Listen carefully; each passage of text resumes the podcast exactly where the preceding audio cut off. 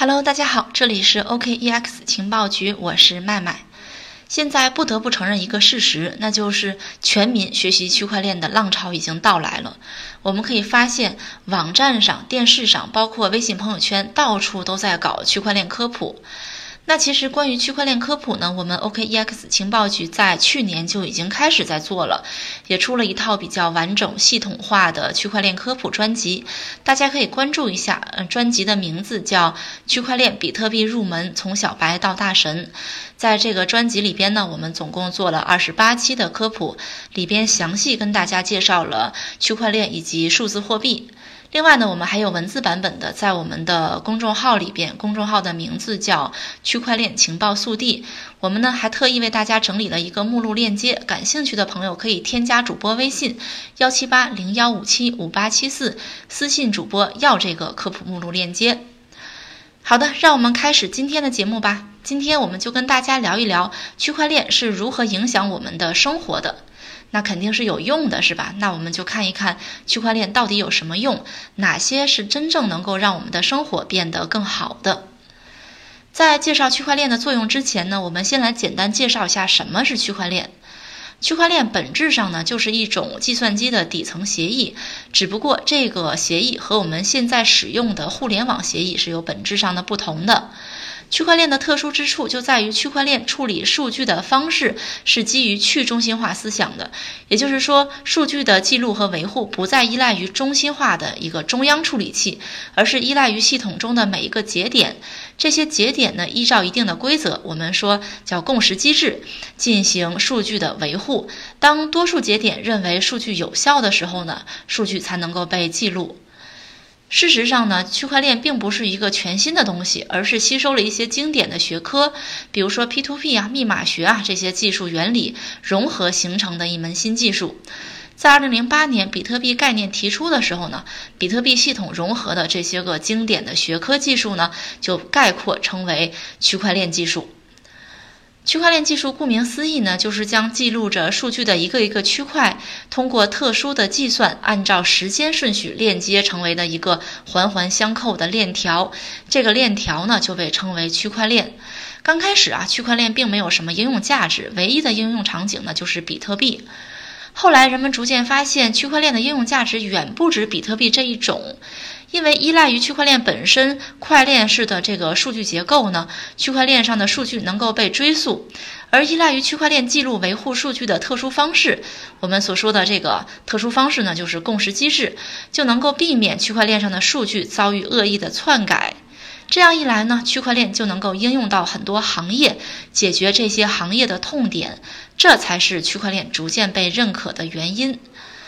那么，区块链究竟能够解决哪些行业的痛点呢？又如何能够影响到我们普通人的生活呢？我们收集了国内的一些区块链项目。目前呢，区块链的应用主要集中在以下几点，就是下面这几点呢，是我们真正能够切实感受得到的。首先呢，第一点就是商品溯源。我们现在啊，网购已经是我们普通人的主要的购物方式。但是网购的一个最大的困惑就是买到假货，特别是对于一些进口商品来讲，比如说护肤品啊、食品啊，一旦买到假货，会对消费者带来健康安全方面的隐患。那如果是衣服什么的也就无所谓了，但是像护肤品、食品这些呢，如果说买到假货，那后果是不堪设想的。那么通过区块链技术呢，就能够实现商品的溯源，这样一来呢，我们就能够啊避免买到。假货，这是区块链目前一个很常见的应用场景，就是商品溯源。在我国呢，电商巨头京东以及阿里旗下的蚂蚁金服，在区块链商品溯源方面都有一定的落地。比如说京东呢，京东现在对于区块链溯源防伪的探索已经有一定的积累了。截止到今年的九月份呢，京东区块链防伪溯源平台上已经与七百多家品牌开展了溯源合作，累计有超过十三亿条上链数据。这样呢，就可以为消费者提供产品流通数据的全程溯源，来实现商品防伪、品质溯源，以及呢发现重大安全问题的时候的一个召回和责任界定。除了京东之外呢，阿里巴巴旗下的蚂蚁金服实验室呢，也将区块链技术应用在食品安全和正品溯源方面。比如说呢，他们会在进口奶粉上去做区块链上的溯源防伪，在进口奶粉上呢打上这个区块链的身份证。消费者购买进口奶粉的时候呢，可以通过扫描二维码来获取奶粉的产地、日期、物流以及检验等信息。另外呢，蚂蚁金服实验室还将区块链应用到茅台酒的鉴定上。茅台酒我们知道啊，之前很多假货，有一些呢，甚至是把真的酒倒掉，然后回收这个茅台酒的瓶子，然后呢倒上假酒。总之呢，就是作假的手段可以说是五花八门的。那么现在有了区块链技术呢，这些假货就无处遁形了。通过区块链的呃这门技术呢，实现商品溯源，就能够避免网购假货横行的情况。另外呢，通过区块链商品溯源，我们可以放心的购买电商平台上的海外商品，就不需要满世界的找代购了。那我们知道，电商平台上的服务啊，各方面的保障还是比较完善的，比起代购来讲哈，这样一来呢，就可以大大节省我们选购商品的时间。目前呢，各大电商都有自己的国际物流。如果说通过电商平台就能够购买到放心的产品的话呢，我们也不需要代购去专门的为我们直邮回国。这样一来呢，还能够节省我们购买商品的邮费成本。这对我们普通人的生活的影响呢，是显而易见的。这是商品溯源方面。下面呢是电子政务。那么将区块链应用到电子政务呢，能够提升办事效率，然后呢，让我们普通人少跑腿儿。电子政务呢，是呃是指政府行政部门呢利用信息技术和现代通信技术变革传统工作的模式，面向政府在社会化服务中的各项业务所建立的集成化、综合化的政府信息系统。但是现在呢，电子政务也面临着一些问题，比如说信息资源的不共享，部门之间的数据库是相互独立的。信息整合难度大啊，网络安全存在隐患，许多事情呢需要呃金融啊监管等机构多方介入，耗时比较长，效率比较低下。那么针对区块链技术呢，就能够解决传统电子政务面临的一些痛点，将政府啊、金融啊、监管等机构加入到区块链生态系统中，就能够实现数据的共享。基于区块链的可追溯性呢，能够保证数据安全不被篡改。同时呢，由于在区块链系统中维护数据安全的是各个节点，这样一来呢，政府事务便更加的公开透明，便于监督。呃，根据链塔智库的一个报告，目前呢，我们国家一共有十七项区块链电子政务的应用，就是说已经有十七项的应用了，分别涉及七大细分场景，比如说政府审计、数字身份、数据共享、社工监管、电子票据、电子存证、出口监督等等。区块链电子票据呢，现在已经成为区块链技术。呃，应用案例最多的一个场景，比如说去年的八月份呢，全球第一张区块链电子发票在深圳落地。腾讯金融科技呢是这个底层技术的提供方。一年以来呢，到今年啊，呃，深圳开出的区块链电子发票已经有八百万张。呃，有五千三百多家企业或机构开通了区块链发票，这些企业或机构的涵盖范围也是非常广泛，包括银行、地铁、出租车、金融、保险、零售、地产、旅游、酒店、餐饮等领域。人们只需要携带手机，依据手机上的支付记录，就可以实现随时开具区块链发票。